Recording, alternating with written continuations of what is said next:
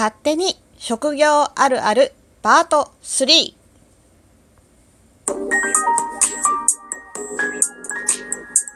どうも、ひよりです。いかがお過ごしですか？この番組は私ひよりがこれってどうなのって思う日常の些細なことを個人の独断と偏見でゆるくお話しする番組です。まずはいただいたお便りを紹介したいと思います。はい。えー、デッスンサイリお便りいただいてます。デッスンいつもありがとう、イェイふんふん。ショップ店員さんもストレスがめちゃくちゃ溜まりそう。あー、電話はオイラもめちゃくちゃ苦手だ。ということでね、です。お便りありがとうございます。あのー、今ね、今日3回目になりますけど、えー、勝手に職業あるあるをね、やってて、えー、ショップ店員さん大変そう。電話苦手だな。そう。やっぱいろいろね、向き不向きもあるので、だとは思うんですけど、ついついね、職業病というのか、職業あるあるというのかね、つい癖になっちゃうことって私もあるなと思いながら、結構ね、楽しんで収録を撮っています。はい。その他、あの、ギフトもたくさんいただいてて、本当にいつもありがとうございます。感謝しています。はい。てなことで、今日のお話は、勝手に職業あるあるパート3。えー、1回目は、小学校の先生、保育士さん、えー、居酒屋店員さんを、え、紹介させていただきました。で、2回目、パート2は、アパレルショップ店員さん、コンビニ店員さん、営業職さんっていうのをね、紹介させていただきました。で、えー、今日はというとこなんですが、えー、勝手に職業あるあるっていうね、えー、私も今の仕事はとても気に入ってるんだけど、もし他の仕事についてたらどうなんだろうって思ったり、まあ私はね、アルバイトも含めている結構転職してきたので、これもわかるなーっていうものも含めて紹介したいと思います。そんな勝手に職業あるあるパート3を始めていきたいと思います。イェイはい。で、えっ、ー、と、今日の一つ目は、人事総務というね、人事総務部というちょっと難しいお仕事に聞こえるんだけども、まあ結構ね、人材とか育成とかで私もついてた仕事なので、うん、何か、何かね、うんうんと思いました、これは。はい。で、人事総務さんあるある、電話のキャラと本人のキャラが変わる。あ、会社の窓口にね、電話がかかってくるから、より声のトーンがよそ行きになっちゃう。うん、電話するときにね、ちょっとね、もしもしってなってしまうね。なんかわかる気がする。これは。結構外部電話を受ける仕事だと、なんだろう、えっ、ー、と、内線電話と外線電話がちゃんと分かれてるね、ところもあるので、特に外線だと、まあ、誰がかかってくるかわからないので、かかってきて取るんだけど、それが内部スタッフだった場合に急に声が低くなるというのは私の中であるあるです。はい。はい。で、次、えー、人事総務さん、人事総務さんあるある面倒見がいいということでね、日々ついいろんな人のね、え面倒を見てるため、プライベートでもついつい面倒を見ちゃう、え、人事総務さんあるある。うん、まあ、確かに、あの、例えばね、小さなことで何か足りてない、えー、備品がないかなとかっていうのも仕事の一部になることもあるので、結構それは細かいところに、うん、気になっちゃうっていうのはわかる気がする。はい。で、まあ、そのね、引き続きで、えー、困ってる人を見ると、声をかけちゃう、街中でもついついやっちゃうとかね。まあ、これも人によるけど、うん。人によく話しかけられるなんてね、人事総務さんあるあるそうです。なんでだろうね。人が良さそうに見えるのかなというとこでね。うん。あとは、まあ、整理整頓が得意。まあ、管理系は割とデスクが綺麗ですということで、人事総務さん確かにデスク綺麗な人が多い。ただ、みんながみんなとは限らないけど、意外と暇な時間にね、デスクの中の片付けをしてしまうというのはあるかもしれない。あとは、冠総裁の手続きが上手。まあ、普段からね、仕事でも、まあ、あのね、お香典の袋書いてとかは頼まれたりすることがあるので、え得意かもしれません。まあ、人事と総務では若干ね、あの、分かれてるところだとやる仕事が違うかもしれないんだけど、ふんふんって感じです。で、えー、続いて人事総務さんあるあるは、プライベートでも漢字、お知らせ係などを頼まれやすい。やっぱりそんなオーラ出ちゃってるのかな？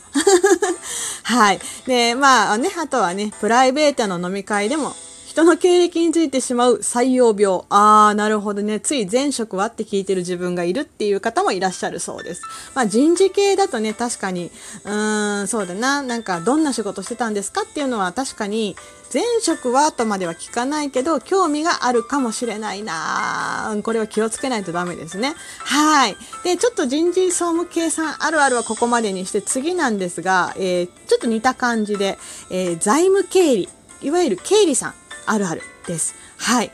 経理さんあるある、どんなのかっていうと、まあ、ちょっとこれもね、人それぞれだとは思うんですが、仕事の延長で、えー、家計の管理に厳しくなる。家でも1円の誤差を調べちゃうっていう方いるかな？書いてあったんだけど。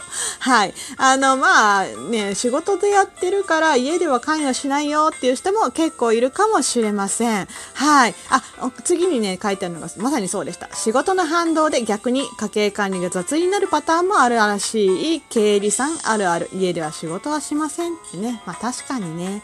そう。あ、あとね、ちょっとこれはわかる。あの、数字を書くときはコンマ。をね、入れる、入れないと気になる。あの、1000円単位のとこで入れないと気になるのが経理さんあるある。私はね、経理のガチの経理の仕事はそんなにしたことがないので、そこまでじゃないんですけど、必ずね、あの、入れる方は、まあ、経理の方じゃなくてもするのかもしれないけど、私は逆に間違ったところにたまに入れてめちゃめちゃ怒られるタイプです。はい。はい、えー、経理さんあるあるはもう少しだけあります。プライベートでも支出の仕分けを脳内でしてしまう。出るものと入るものね。えー、ねこれは何々費とかね。確かに。あの、決算の時期が嫌いとかね。えー、締めの夜は予定を入れるのをためる。あ月締めとか、ね。あのー、そうだね。なかなかね、月の日にち単位でやっぱお仕事をしてて、うん、決算だったかだからとか、まあ、月決めだからとか、月締めだからとか、いろいろあるのかなと思います。はい。で、今回の3つ目は全然違う職業、ブライダル業のお話。ブライダル業あるあるです。はい。日和もブライダル業はやったことがあるので、なかなかうんうんって感じでしたね。はい。で、えー、ブライダル業あるある、えっ、ー、とね、大安吉日の情報に詳しい。ま あね、プライベートの予定でもその日が吉日だからいいねとか思ってたりすることがある。うん、まあ、今はそこまでじゃないかな。ないけど、まあ確かに、あのーえっ、ー、と、なんだろう、先負けとかね、あの、いろいろ、ちょっとまあ思うところはたまにあります。意味を思わず考えてしまうことはあります。はい。えー、ブライダル業さんあるある友人の結婚式で会場とお花、えー、料理、ドリンクを見て式のランクが分かってしまう。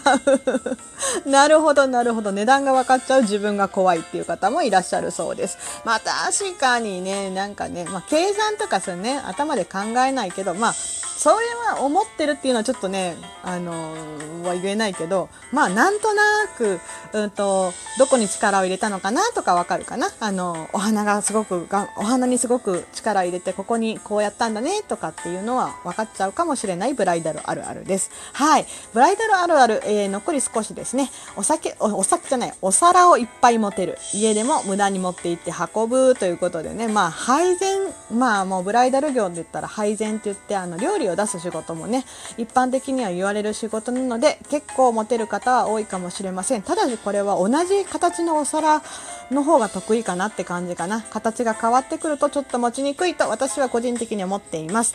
はい。あとはね今期が遅れがちっていうのもありました。これ失礼だな。土日休みなく人の面倒ばっかり見てるのでということでね。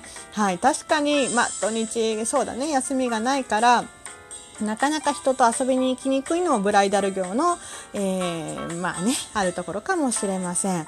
はい。あとね、まあ、今はもちろんないんですけど、当時、あのー、まあ、その、やってた時に先輩とかに言われたら、言われたのは、えー、人の結婚式で泣けなくなっちゃうよと言われました。はい。そんなことはなかったです。大丈夫でした。ブライダル業はね。あの、見慣れてるから、友達の結婚式でなんかこう感情が入りにくくなるとは言われるけど実際にはもう全く別物でした私にとってはなので、えー、友達の結婚式は盛大にいつも泣いていますはいということで今日はね、えー3つの、今日も3つの職業のあるあるを紹介してみました。いかがだったでしょうか？自分、ご自分でね、あるって感じた方、もしくは身近で、ああ、聞いたことあるとかっていうのもあったかなと思います。はい。てなことで今日のお話は勝手に職業あるあるパート3でした。最後まで聞いてくださってありがとうございます。ではまた明日の収録でいつものようにお会いしましょう。ではではではまた。